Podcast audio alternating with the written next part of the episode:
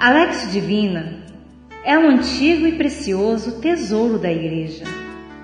Desde os primeiros séculos, nossos santos e santas nos ensinaram a iluminar a vida com a palavra por meio da Lexio Divina. Ela possui quatro degraus em direção a Deus. O primeiro degrau é a leitura da palavra. O segundo é a meditação. O terceiro, a oração. E o quarto, a contemplação. Manda teus anjos sobre nós e abençoa todos que esperam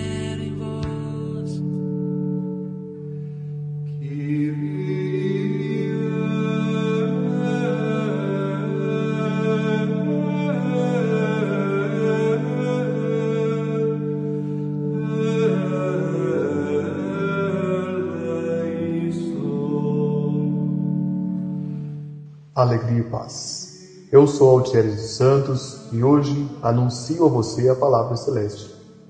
Os anjos estão à nossa volta como reflexo do cuidado e do amor de Deus por nós. Todas as pessoas possuem um anjo e isso percebemos lendo as páginas sagradas da Bíblia. Dou as boas-vindas a você a este mini retiro e espero que as léxias divinas que vamos rezar te ajudem a iluminar tua vida pela palavra e a compreender que Deus olha com amor para a tua história de vida, onde manifesta seu cuidado por meio dos anjos, seus mensageiros. Coloque-se no ambiente da sua preferência, em uma posição confortável. Desligue os estímulos externos e, neste momento, concentre-se apenas ao som de minha voz e a leitura e meditação que faremos.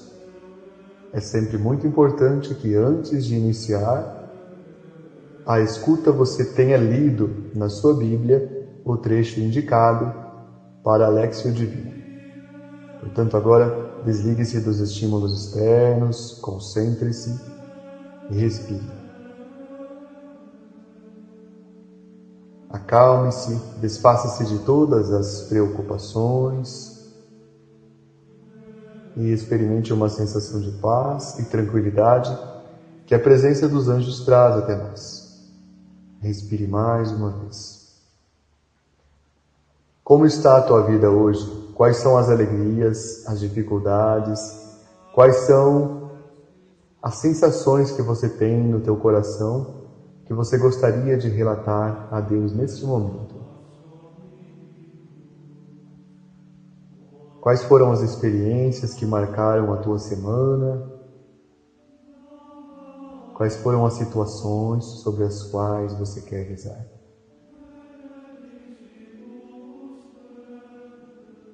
Respire mais uma vez, lentamente.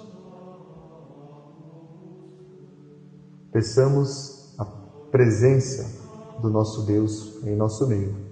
É em nome do Pai, e do Filho e do Espírito Santo. Amém. E de forma especial, peçamos as luzes do Espírito Santo para este momento profundo de conexão com a palavra que vamos receber. Senhor Espírito Santo, abra nossa mente, ilumina e aquece o nosso coração, para que, lendo e ouvindo esta palavra, que nos é trazida, nós possamos compreender como é que os teus divinos e celestes desígnios se aplicam à nossa vida. Faça com que tenhamos olhos e ouvidos abertos para compreender. Tudo isso vos pedimos, a vós que viveis e reinais com o Pai e Filho na unidade dos séculos. Amém. Façamos juntos Subindo, subindo o primeiro degrau, que é a leitura, a primeira parte da nossa Lexio Divina. Hoje nos ilumina o texto que está no capítulo 3 de Gênesis, versículos 21 a 24. Gênesis capítulo 3, versículos 21 a 24. E Yahvé Deus fez para o homem e sua mulher túnicas de pele e os vestiu. Depois disse Yahvé Deus: Se o homem já é como um de nós, versado no bem e no mal, que agora ele não estenda a mão e colha também da árvore da vida, e coma e viva para sempre. E Yahvé Deus o expulsou dos jardins de Éden para cultivar o solo de onde fora tirado. E baniu o homem, colocou diante do jardim de Éden os querubins e a chama da espada fulgurante para guardar o caminho da árvore da vida.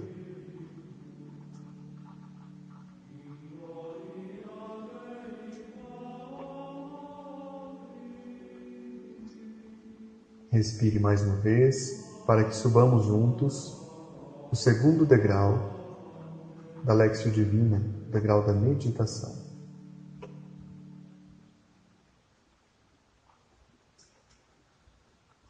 A natureza de Deus está muito acima da compreensão humana. Muitas vezes, nossos teólogos e teólogas nos ensinaram que as qualidades de Deus não podem ser completamente conhecidas pela nossa inteligência limitada, como criaturas que somos. Mas sabemos, porque Jesus nos ensinou, que Deus é um Pai que nunca nos abandona. Confirmamos isso quando, mesmo tendo caído pelo pecado, Sabemos que nosso Pai ainda está conosco em nossa miséria. Confirmamos este fato quando somos esquecidos e deixados pelas pessoas como sem motivo. Sentimos que, mesmo em nossa solidão, Deus está conosco. Confirmamos isso inclusive quando nos distraímos em nossa vida e nos esquecemos de nosso Pai.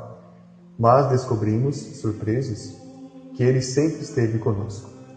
A narrativa contida no sagrado livro de Gênesis é uma alegoria, isto é, ela expressa em palavras humanas um sentido muito maior que ela mesma. O paraíso perdido pela falta do homem é a imagem do paraíso reencontrado pela graça de Deus. Nossa Lexio Divina se inicia com uma cena intrigante. Deus fez para o homem e sua mulher túnicas de peles e os vestiu.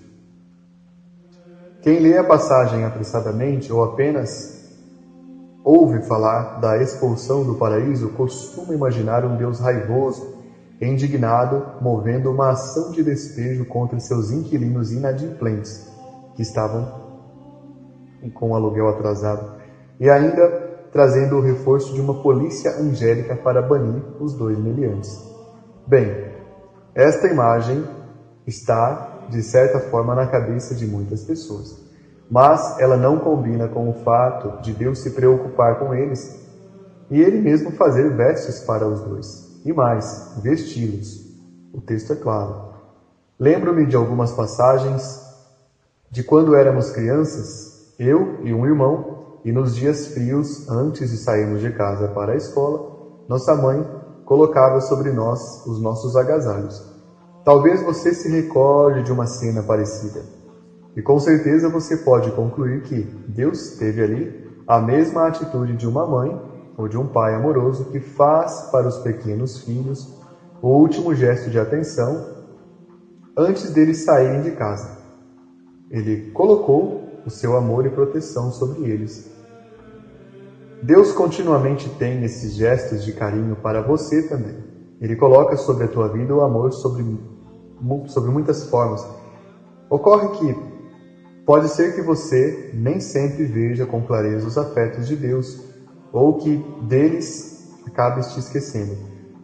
Busca em tua memória quais são os afetos que teu Pai, que está nos céus, tem colocado na tua vida desde a tua infância. Relembra os afetos que Ele colocou na tua existência ao longo dos anos. Recorde-se dos afetos que Ele coloca diante de você neste tempo, nesses dias. Pense nisso por um momento.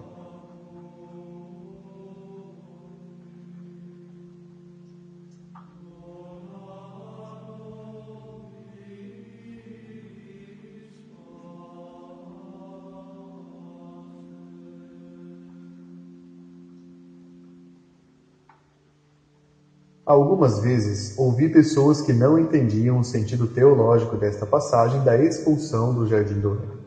Algumas delas ficavam indignadas com o fato de Deus ter colocado uma árvore proibida bem diante de Adão e Eva.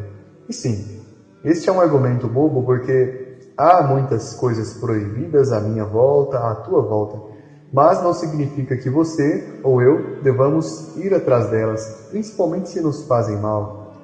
Além disso, Adão e Eva não eram robôs sem vontade, sem curiosidade, mas o texto relata que eram donos de suas capacidades, principalmente, acima de tudo, eram livres, como você, eu também. Já ouvi pessoas criticando o suposto medo que Deus teria de que Adão e Eva ficassem iguais a ele em sabedoria quando comessem da árvore do bem e do mal. Afinal, qual seria exatamente o problema disso? Esta pergunta faz todo sentido, principalmente em nossa cultura na qual a informação está ao alcance de todos, o que haveria de errado? A Bíblia de Jerusalém ensina exatamente o que haveria de errado. O homem, pecador, se constituiu juiz do bem e do mal, o que é privilégio de Deus. Veja, sendo incapaz, porque limitado nas suas qualidades, o homem pretendia dizer o que era certo ou errado, mesmo sem as condições. Não é preciso uma grande costura teológica para entendermos que estamos diante de um absurdo. Basta olhar ao teu redor e procurar pessoas que, por mais limitadas que sejam em várias áreas ou temas da vida, se acham plenamente capazes de emitir julgamentos sobre assuntos dos quais não conhecem nem o começo. Como a vida alheia, por exemplo. O ser humano ficou malicioso e perdeu o direito de estar entre os puros, como relata essa expulsão. Acontece que as mesmas pessoas que criticam esta fala de Deus na Bíblia, muitas vezes se esquecem de criticar as atitudes que elas mesmas têm na vida, mas passam a criticar as outras pessoas. A passagem da expulsão é simbólica. O ser humano Conhecer o bem e o mal significa que havia adquirido a malícia, o dom de mentir e de enganar. Veja tantos danos que as pessoas são capazes de fazer umas às outras por conta própria, sem que se espere nada delas. Podemos entender melhor a questão da expulsão dos seres humanos do paraíso se olharmos para um exemplo da natureza. Uma pessoa imprudente trouxe de outro país alguns exemplares de um peixe carnívoro como animais de estimação, mas um dia cansou-se daqueles peixes e os soltou no lago próximo de sua casa. Logo que estes peixes chegaram ao lago, eles começaram a se multiplicar. No entanto, aquele preciso lago possuía dezenas de espécies de peixes e plantas únicas, que não, não existiam em outro lugar. E os peixes que chegaram não tinham nenhum predador para controlar sua reprodução. E logo eles se reproduziram e atacaram todos os peixes do lago, levando-os à extinção. Isto de fato ocorreu em uma parte do Pantanal. E por conta disso, um ecossistema inteiro foi devastado. Agora coloque o exemplo em perspectiva. A narrativa cósmica da expulsão do ser humano do paraíso original se devia a um ato de prevenção. De fato, na sequência das metáforas que compõem o livro de Gênesis, vemos a descendência humana se desarmonizar e criar conflitos, intrigas, guerras e muitas coisas que realmente não caberiam em um paraíso. E isto é assim até hoje, você não acha?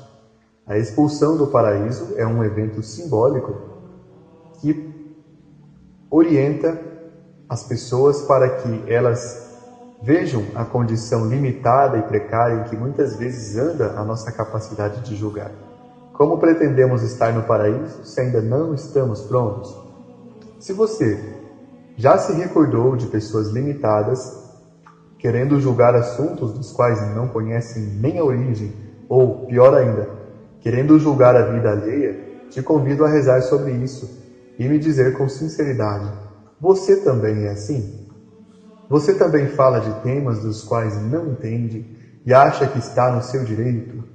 Será que você fala também da vida dos demais e faz julgamentos sobre eles? Tenha sinceridade e tenha coragem. Nos dois casos, há um sério problema de irresponsabilidade. Quero que reze as atitudes que teve hoje e observe se fez isso, assim como as atitudes de ontem. Porque, mesmo para considerar que as pessoas falam mal de nós, falam mal de nossa vida, nós somos muito rápidos.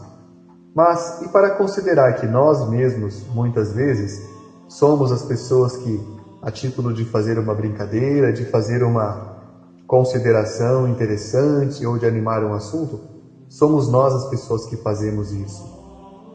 Preste atenção, este malefício é muito sério e é preciso que nós tenhamos cuidado com ele. Respire. Pense por um instante em como está a tua prática nesse sentido.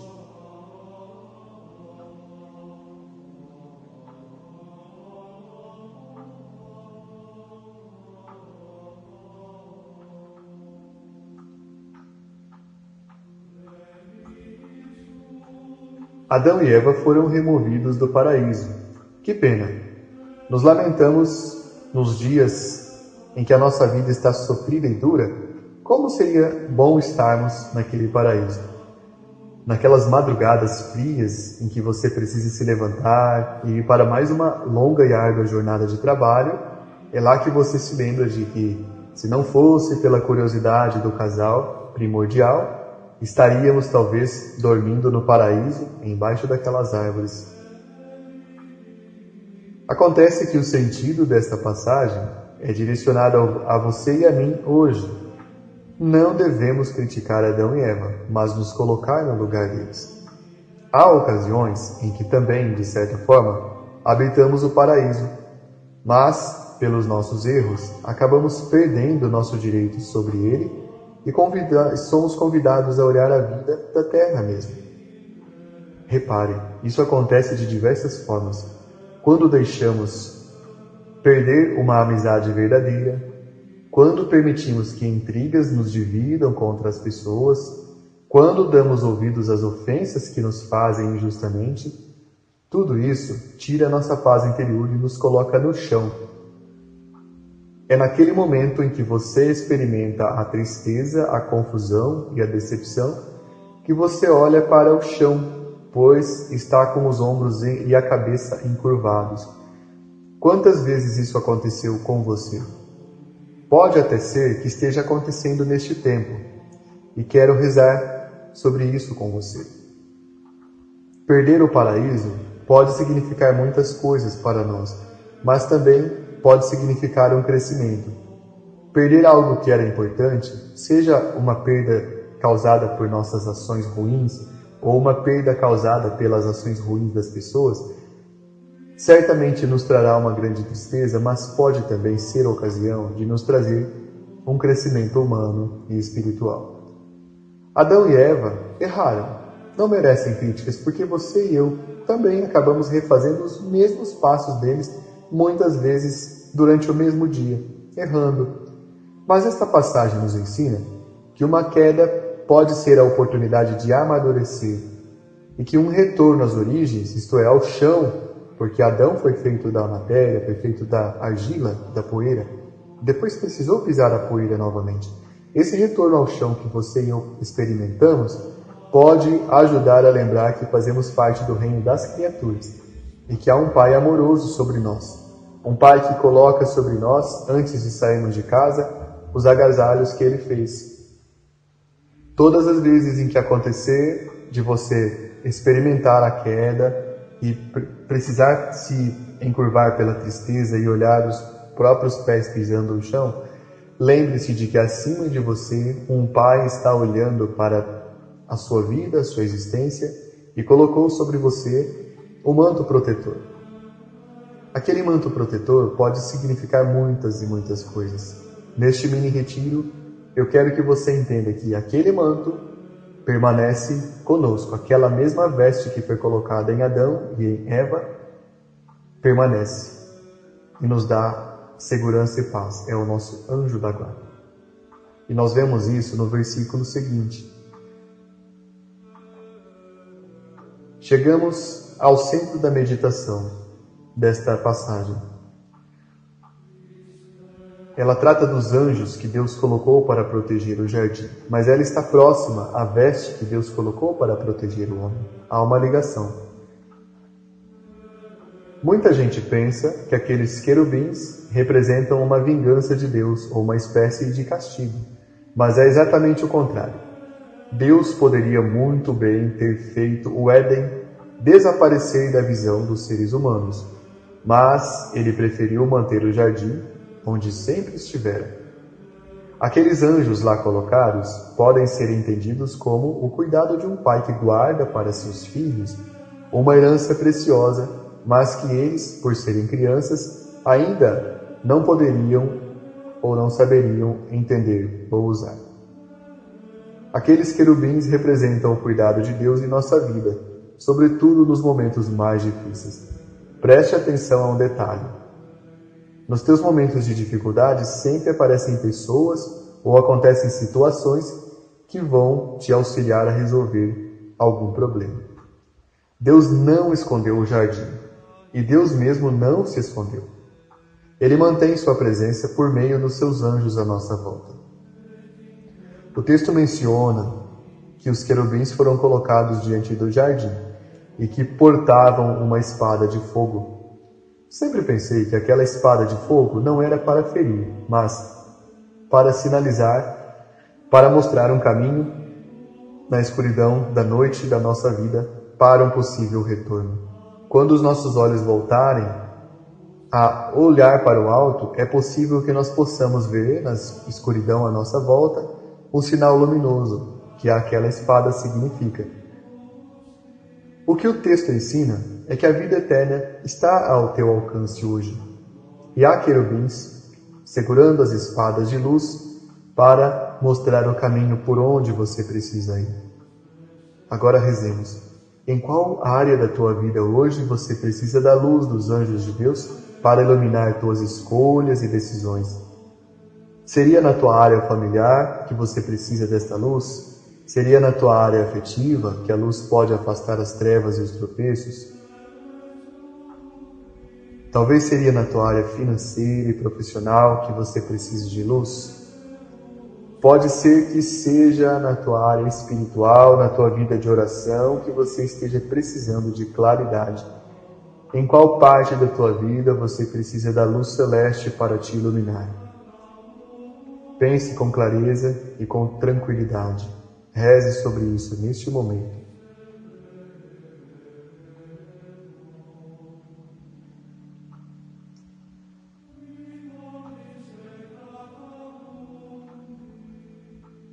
Respire mais uma vez. O texto sagrado coloca os querubins associados ao cuidado com a árvore da vida. Há um detalhe muito interessante. Já rezamos que a preocupação de Deus em remover o ser humano do jardim da criação está ligada também ao cuidado com a árvore da vida. Deus não quer que a criatura pecadora caia na tentação de obter a imortalidade antes de obter a santidade. Ironicamente, a única árvore que estava proibida para o primeiro casal naquele momento era a árvore do conhecimento do bem e do mal, não a árvore da vida. Da árvore da vida eles poderiam comer. Quando desobedeceram e comeram justamente do fruto proibido, perderam acesso ao fruto abençoado e não foram simplesmente expulsos, mas iniciaram um caminho para reencontrar o paraíso perdido.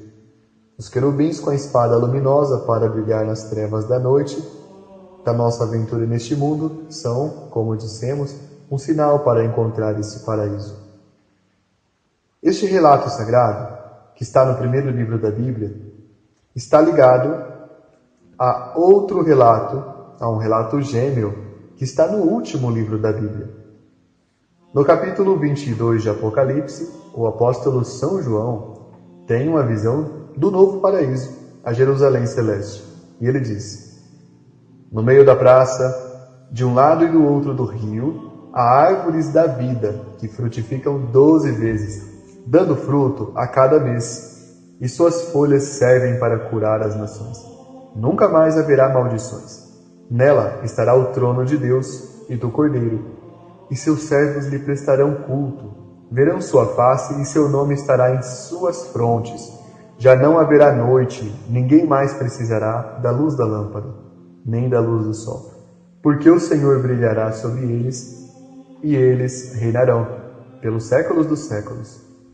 E São João termina dizendo: Disse-me então, estas palavras são fiéis e verdadeiras, pois o Senhor Deus, que inspira os profetas, enviou o seu anjo para mostrar aos seus servos o que deve acontecer muito em breve. Preste atenção. O jardim se transformou em cidade, e a árvore da vida não é mais uma só, mas várias que frutificam o tempo todo e cujas folhas curam as nações. E quem mostrou esta cidade ao apóstolo São João foi o anjo do Senhor. Que nas próximas léxias divinas você possa fazer uma viagem na tua vida espiritual e nesta viagem olhar para o caminho que percorre neste tempo com a tua vida em direção à nossa pátria espiritual. Mantenha os olhos atentos à espada luminosa dos querubins e permita que os anjos, servos de Deus, guiem teus passos no caminho mais seguro. Respire mais uma vez. Subamos juntos o terceiro degrau da Lexio Divina, o degrau da oração, que você começará agora e continuará rezando ao longo do dia. Em qual realidade ou dimensão da tua vida você precisa da ajuda luminosa dos anjos de Deus? Peça com confiança. Os anjos são servos de um Pai que te ama e são feitos de amor. Os anjos te protegem e te guiam nas tuas estradas e nas situações mais escuras pelas quais você passar. Ao longo deste dia, continue rezando e pedindo. Em qual realidade você quer que os anjos de Deus te ajudem?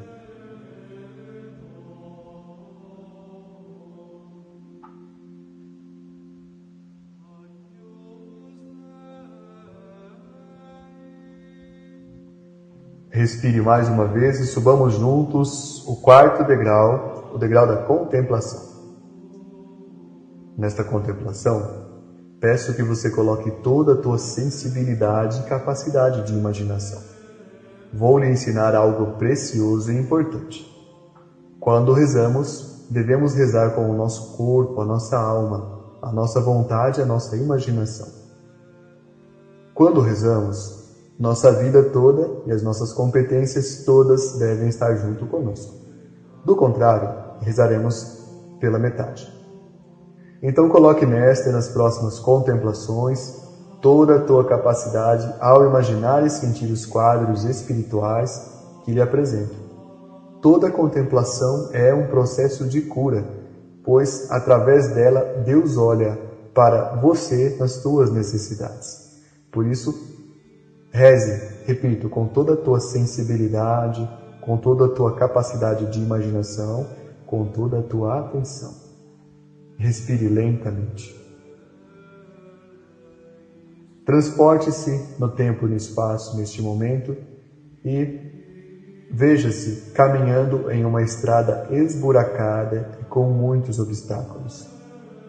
É noite e faz frio, venta muito e o vento traz barulhos confusos. Você pensa que esta caminhada difícil é como certas passagens da tua vida. Respire. Continue andando neste caminho, sinta teus pés tocarem aquelas pedras, sinta aquele vento frio naquela noite passar por você. As pedras fazem com que você pise em falso e tropece. E você pode se recordar a cada vez em que tropeça, das falsas amizades, das pessoas que te enganaram e até zombaram de você. Foram pedras de tropeço na tua vida. Continue andando. Neste caminho onde os teus pés estão se machucando, há também lama e muitos galhos que faz o que faz com que você deslize e fira também as suas pernas. O caminho é uma subida e está repleto de árvores e densa vegetação dos dois lados. Você se lembra, ao passar por estas vegetações que arranham os teus braços, das muitas vezes em que você precisou de ajuda, mas as pessoas que poderiam te ajudar se negaram e viraram o rosto. Continue caminhando. Do teu lado direito, onde o vento passa com mais força, há um profundo abismo, do qual você ouve o eco nas encostas de pedras. Um passo em falso e você cairá centenas e centenas de metros na escuridão. O abismo te lembra as tuas próprias lutas interiores que você travou para ser uma pessoa melhor. E recorda que muitas vezes você caiu, errou, pecou, fez coisas que não gostaria de ter feito, se arrependeu, mas caiu. Como você se sente lembrando-se dessas coisas enquanto caminha por essa estrada de lama, pedras, espinhos, escuro e frio. Ainda neste caminho, do teu lado esquerdo, há espinhos venenosos e você sente que olhos atentos te observam na escuridão. Isso te lembra as pesadas críticas e até as calúnias que fizeram contra você, as coisas que injustamente disseram contra a tua vida e que tanto mal causaram. Lembre-se disso, sim, enquanto caminha naquela escuridão gelada. Como você se sente? Neste caminho, com todos os detalhes que você está vivendo neste momento, pense no teu anjo da guarda. Fixe o pensamento na ajuda divina que ele pode lhe trazer. O caminho se torna ainda mais difícil, mais íngreme, com mais troncos, mais pedras, mais lama. Começa a chover. À medida em que você sobe com dificuldade, aquele vento frio e cortante faz arder os machucados que os espinhos foram abrindo nos teus braços e pernas. Uma rajada de vento quase te joga no abismo. E um trovão surdo naquela noite interminável faz as pedras acima da tua cabeça tremerem. Está muito difícil andar e você não consegue se movimentar. Neste momento de frio e dificuldade, em que apenas você sabe como está o teu coração, como tantas vezes nos momentos de isolamento, nos momentos em que você foi esquecido, esquecida, deixado de lado, só você experimentou aquela dor, ninguém mais. Mas o vento de repente para, como se uma mão invisível o segurasse e diante de você surge um ser com uma túnica de linho branco. Num primeiro momento, você não consegue ver aquele ser, se é homem ou mulher, mas você começa a observá-lo e vê que tem um sorriso bondoso, um olhar inteligente e transparece muita paz. É um anjo. Observe-o naquela escuridão e peça a ele o auxílio para que ele te ajude. Veja que uma luz está à volta dele. Observe os olhos, os cabelos, a túnica perfumada e imaculada. Coloque nitidez nesta contemplação. Como é o teu anjo? Ele parece um ser que você já viu em algum lugar? Ele se parece com alguém que você talvez conheça? Ele se parece com um homem ou uma mulher? Ele parece ter olhos escuros ou claros, cabelos compridos ou curtos. Ele possui uma beleza indígena, africana ou asiática. Como ele é? Imagine-o vendo-o em todos os detalhes. Você observa que ele possui grandes e impressionantes asas e tem em sua mão uma espada luminosa levantada que ilumina todo o entorno de onde vocês estão. Ele lhe estende a mão e toma você nos braços, não se importando com a lama que cobre você. Vivencie este abraço, neste momento. É um abraço de Deus para você nos momentos mais difíceis da tua vida. Aqueles em que você subiu um caminho como esse, com lama, pedras, troncos, galhos, espinhos, abismo. O anjo bate as suas asas e se eleva sobre aquele caminho com você nos braços naquela noite escura. Ele voa em direção a uma alta montanha, onde há uma bela catedral com torres muito altas, situada no meio de um imenso jardim. É a casa de Deus, onde Ele te espera como Pai misericordioso e amoroso. Sinta uma sensação de profunda paz e tranquilidade. Respire. Você irá rezar com esta contemplação sempre que a tua vida enfrentar momentos complexos, sempre que você estiver sofrendo, sempre que você, de algum modo, se sentir sozinho, sozinho. E neste momento, nos braços do anjo, indo para a casa de Deus, naquele jardim, com aquela catedral, você sente uma sensação de paz e tranquilidade. Preserve essa sensação. Glória ao Pai, e ao Filho e ao Espírito Santo, como era no princípio, agora e sempre. Amém. Anjos guardiões, vós a quem Deus, em sua infinita misericórdia, permite velar pelos homens e mulheres, sede meus protetores nas provas da minha vida terrestre. Dai-me força, coragem, fé. Inspirai-me tudo o que é bom e afastai-me de todo o mal. Que vossa doce influência penetre minha alma. Fazei com que eu sinta que um amigo devotado está perto de mim, que vê meus sofrimentos e se sente feliz com minhas alegrias. E vós, meu bom anjo, não me abandoneis tenho necessidade de toda a vossa proteção para suportar com fé e amor as provas que devo superar e vencer. Amém. Por intercessão dos santos anjos de Deus, abençoe-nos, Deus eterno e todo-poderoso, Pai e Filho e Espírito Santo. Amém. Compartilhe com as pessoas que você ama esta palavra de salvação. Louvado seja nosso Senhor Jesus Cristo, para sempre seja louvado.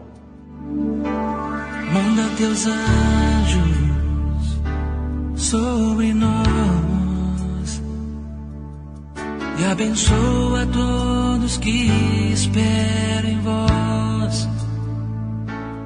Manda teus anjos para nos ensinar a te louvar.